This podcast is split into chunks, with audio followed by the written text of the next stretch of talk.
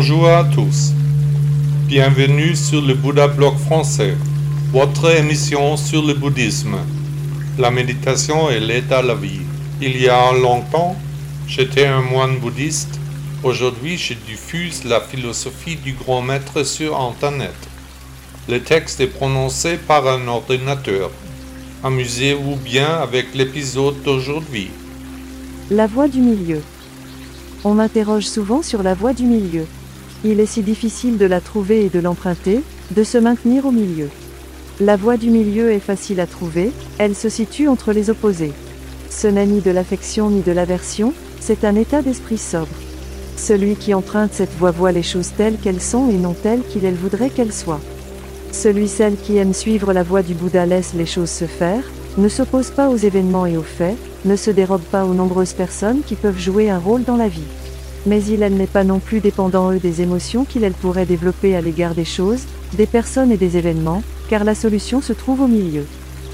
Sur les bords de la voie, on trouve les extrêmes, ciel exultant, ou triste à mourir, qui nous font rapidement perdre pied, ou même tomber.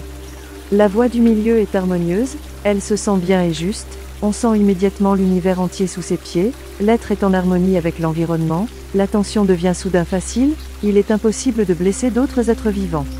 Maintenant, on ne veut rien avoir, on n'a pas besoin de ça, on est sans peur et sans besoin, parce qu'on sait le contexte, la voie du milieu fait tout simplement du bien.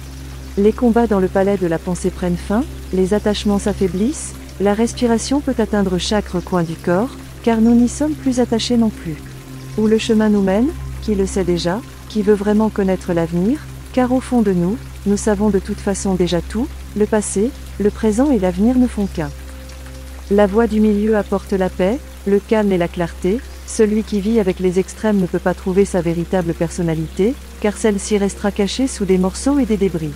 Ceux qui croient que la danse sur le volcan est la voie juste ne liront de toute façon pas mes textes, ceux qui se posent déjà des questions sont au moins intéressés. Le chemin du milieu peut aussi nous égarer, à chaque carrefour nous pouvons tourner, à gauche, à droite, en avant ou en arrière, nous pouvons aussi nous installer juste là, peut-être construire une maison, élever des enfants.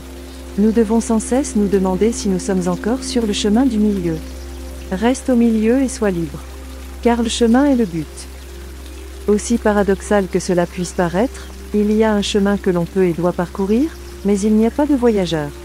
Les actions sont accomplies, mais il n'y a pas d'acteur.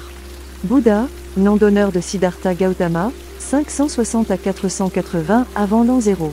Avez-vous apprécié le podcast? Demain, il aura un nouvel épisode. À bientôt.